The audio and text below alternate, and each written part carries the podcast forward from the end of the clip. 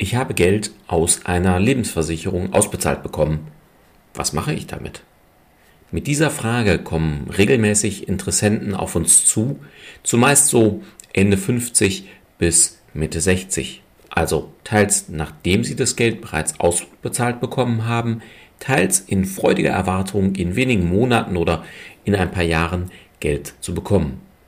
Heute erfährst du von mir, wie du am besten vorgehst. Nein, keine Aktientipps der Woche, noch viel besser. Eine Strategie, die unabhängig von der Börsenstimmung funktioniert. Hör rein, los geht's.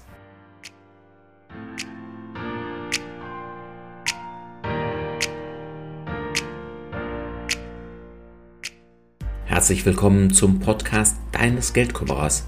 Werde finanzschlau und erfahre, wie du dein Geld clever und entspannt arbeiten schicken kannst – direkt in deine Ohren von und mit Christian Schneider, deinem Finanzschneider und Geldkümmerer.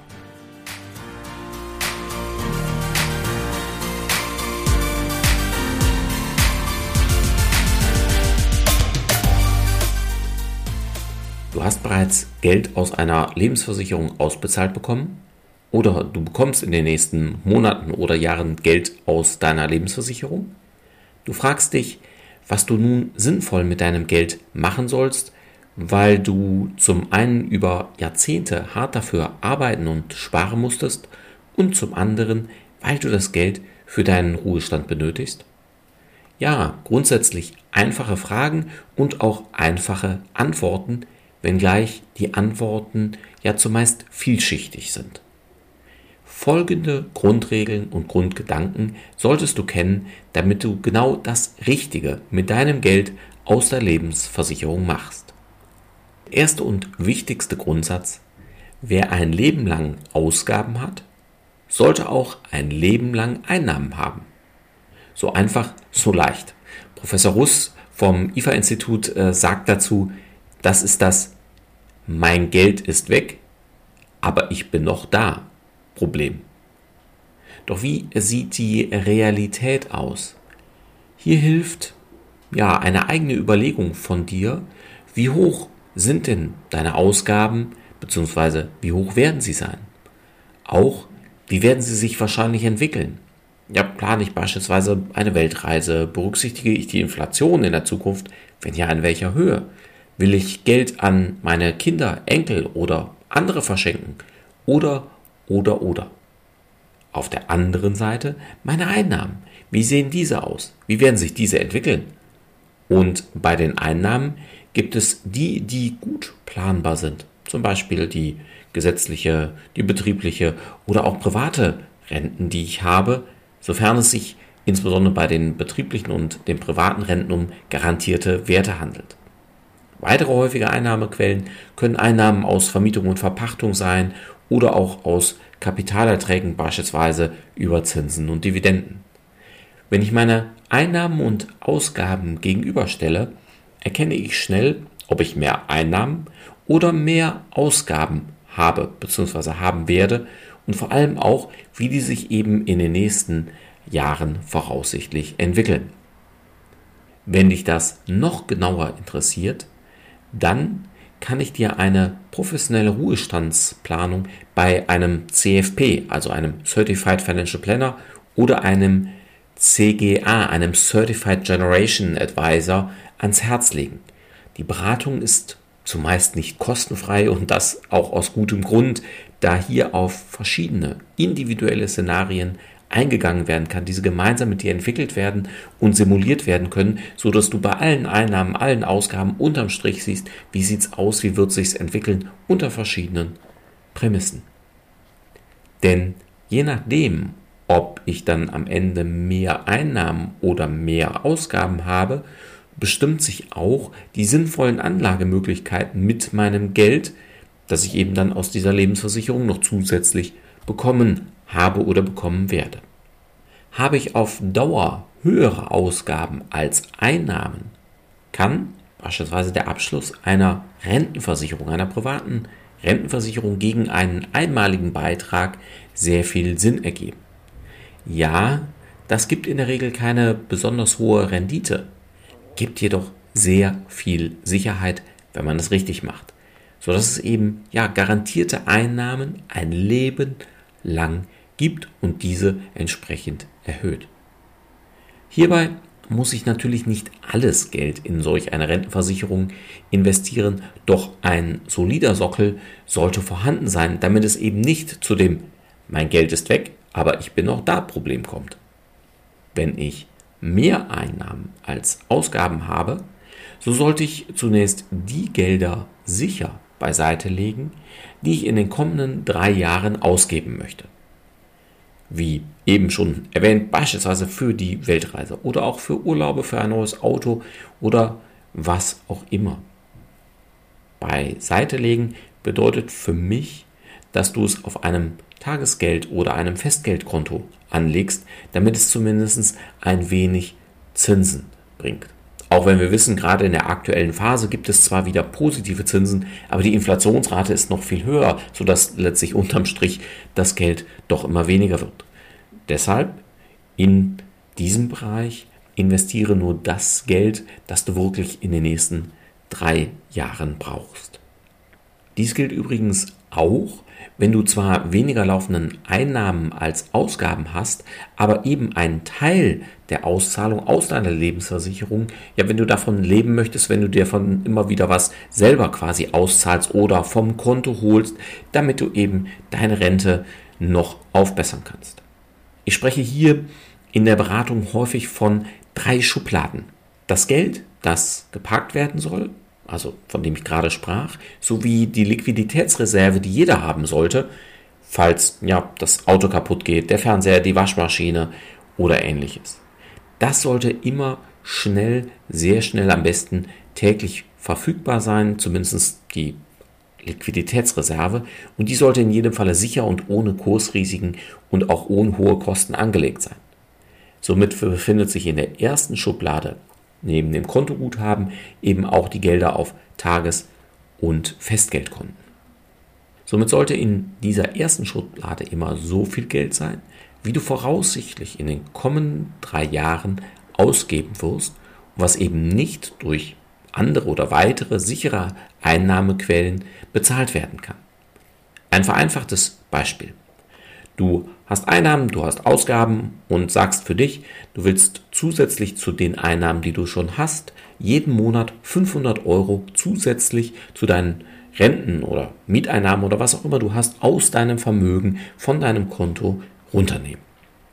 Somit solltest du 500 Euro im Monat mal 12 Monate gleich 6000 Euro im Jahr und das eben mal drei Jahre, also in Summe 18.000 Euro, die solltest du sicher gepackt haben.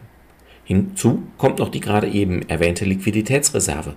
Die kann allerdings ja individuell sehr, sehr unterschiedlich hoch ausfallen. Nehmen wir bei unserem Beispiel mal 7000 Euro.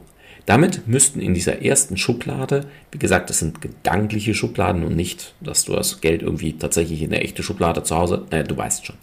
Also in dieser ersten Schublade müssten dann die 18.000 plus die 7.000, also 25.000 Euro liegen.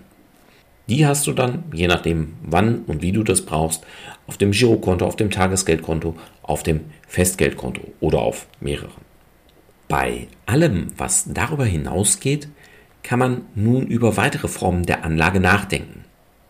Bei mir in der Beratung somit die Schubladen 2 und 3. Hierzu solltest du dir überlegen, wie viel Geld du dann voraussichtlich brauchst. Denn wenn du aus der Schublade 1 jeden Monat die beispielhaften 500 Euro entnimmst und die Schublade nie leer werden soll, so musst du sie immer wieder auffüllen. Spätestens nach drei Jahren dann ist nämlich das Geld aufgebraucht. Jetzt mal die Zinsen, die du aufs Tagesgeld oder Festgeld bekommst, mal abgezogen oder die kämen quasi noch, die wären quasi dann noch übrig. Also in unserem eben gewählten Beispiel die 18.000 Euro. Somit solltest du mindestens 18.000 Euro zusätzlich zur Schublade 1 auch in Schublade 2 haben. Eher sogar das Doppelte, also 36.000 Euro in unserem Beispiel. Denn bei mir bedeutet die Schublade 2, zumindest bei den allermeisten Kunden, dass sie dort das Geld drin liegen haben, was sie in den nächsten drei bis sechs Jahren benötigen. Somit die ersten 18.000 Euro nach drei Jahren und die zweiten 18.000 eben nach sechs Jahren. Dann fließen die Gelder jeweils von der Schublade 2 in die Schublade 1 rüber, um diese entsprechend wieder aufzufüllen. Ja, das ist natürlich gerade an diesem Beispiel recht schematisch und vereinfacht dargestellt, denn es müssen nicht immer die kompletten 18.000 auf einmal fließen. Das kann man natürlich individuell noch ja, viel differenzierter sehen, aber soll ja heute mal eine vereinfachte Nachvollziehbarkeit erhöhen. Und alles, was weder in Schublade 1 noch in Schublade 2 liegt, kann in Schublade 3. Gehen wir mal bei unserem Beispiel davon aus, du hast 100.000 Euro aus der Lebensversicherung bekommen. Damit liegen 25.000 Euro in Schublade 1, es verbleiben somit noch 75.000 Euro und hiervon liegen zweimal die 18.000 Euro als 36.000 Euro in der Schublade 2. 75.000 Euro minus 36.000 Euro ergeben 39.000 Euro, die du dann in Schublade 3 legen kannst. Zumindest am Beginn deiner Investitionsphase. Doch was unterscheidet jetzt die Schublade 2 und die Schublade 3? Insbesondere der Anlagehorizont und damit auch deine sogenannte Risikotragfähigkeit, also das Risiko, was du kalkuliert eingehen kannst, wenn du es denn möchtest. Typische Anlagebeispiele für die Schublade 2 sind verzinsliche Wertpapiere, Rentenfonds, defensive Mischfonds, offene Immobilienfonds und so weiter. Wichtig hierbei ist immer die richtige Planung. Also wann welche Beträge von Schublade 3 in die Schublade 2 und wiederum von Schublade 2 in Schublade 1 fließen sollen. Das muss übrigens zeitlich nicht immer hm, deckungsgleich sein. Denn aus der Schublade 1 nimmst du dir ja jeden Monat die 500 Euro im Monat raus und die soll, wie gesagt, eben nie leer werden. Und zwar egal, wo gerade die Zinsen stehen, die Aktienkurse oder sonst irgendwas in der Welt. Typische Anlagebeispiele für die Schublade 3, ja, mit einem Anlagehorizont sieben Jahre und länger, sind beispielsweise Mischfonds, Aktienfonds, viele ETFs und so weiter. Und genau hier bekommen einige Kunden in der Beratung zunächst große Augen und meinen, ich muss doch von dem Geld leben. Das darf nicht weg sein. Aktien sind doch viel zu riskant. Und ja, das ist komplett nachvollziehbar und so immens wichtig. Deshalb ist die Planung, also auch die zeitliche Planung und Steuerung in den kommenden Jahren so wichtig. Denn Aktien, Aktienfonds, viele ETFs sind auf wenige Jahre gesehen riskant und ja, investieren kann immer das Vermögen kosten. Übrigens auch schon in Schublade 2 und in Teilen sogar in Schublade 1, doch ohne jegliche Risiken eingehen zu wollen, naja, werde ich mein Kapital halt nie, insbesondere nicht nach Inflation, erhalten können. Damit sind wir bei den meisten dann wieder beim mein Geld ist weg, weil ich es schon ausgegeben habe, ja, und ich bin noch da Problem. Und dann ist eine klassische Rentenversicherung mit einer möglichst hohen garantierten Rente vielleicht doch die passendste Wahl für das Geld, wenn man die geringstmöglichen Risiken eingehen möchte. Wer eine erste Idee bekommen will, wie riskant Aktien sind, dem empfehle ich gern mein Video Sind Aktien nicht riskant? In der dritten Schublade ist auch das Timing wichtig. Sprich, wenn ich einen Teil beispielsweise in Aktienfonds oder ETFs angelegt habe, so sollte ich regelmäßig überprüfen, wie der aktuelle Stand ist, wie die aktuelle Situation ist. Und wenn ich beispielsweise schon Gewinne erzielt habe, diese dann oder Teile davon ja regelmäßig durch Verkäufe zu sichern. Diese gesicherten Gewinne fließen dann wiederum in Schublade 2 oder in Schublade 1. Damit profitiere ich nicht, wie sonst beim Vermögensaufbau, üblich vom Zins- und Zinseszinseffekt, indem ich das dann reinvestiere, sondern ganz bewusst sichere ich mir die Gewinne, um sie dann eben in Schublade 2 oder 1, je nachdem, wo ich das gerade zeitlich am besten brauchen kann, mir die zu sichern.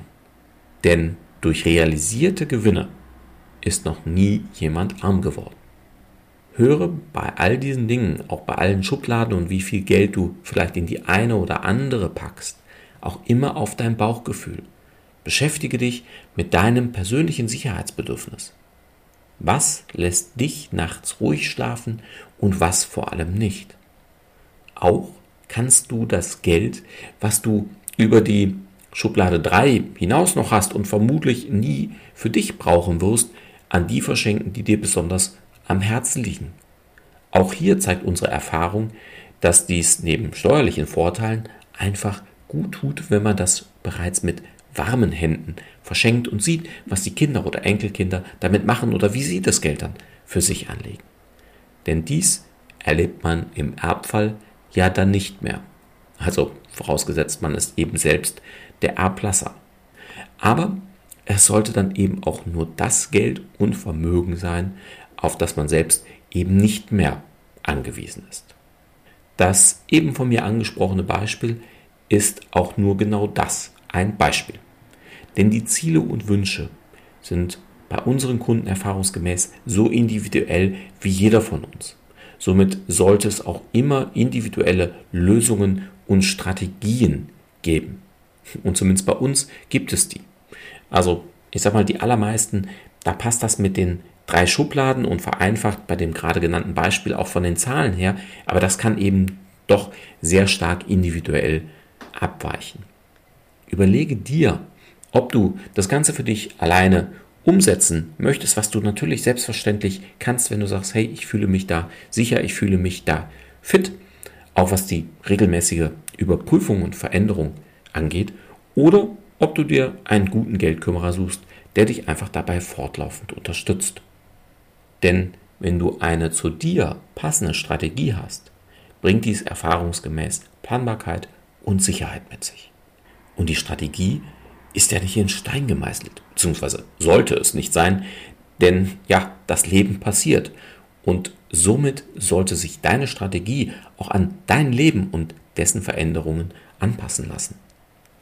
Schick dein Geld somit weiterhin für dich arbeiten.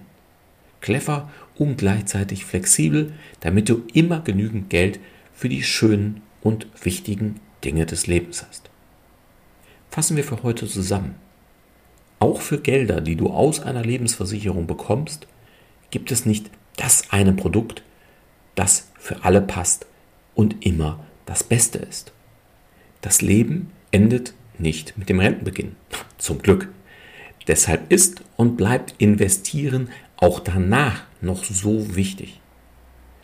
Vielmehr kommt es eben auch gerade auf deine Wünsche, deine Bedürfnisse, deine weiteren Einnahmen und Ausgaben an. Nutze gern die Strategie des Geldkümmerers mit den drei Schubladen, wenn dir das auch hilft. Plane deine eigene persönliche Strategie. Setze sie um und überwache sie in regelmäßigen Abständen. Das muss eben nicht täglich sein, aber vielleicht alle paar Monate mal, um gegebenenfalls Anpassungen rechtzeitig vornehmen zu können. Investiere in den Schubladen in die Anlagen, die zu dir passen. Habe dabei keine Angst vor kontrollierten Risiken Setze aber bitte auch nicht alles auf eine Karte, sondern streue auch hier deine Anlagen sinnvoll und möglichst ohne zu große Kosten.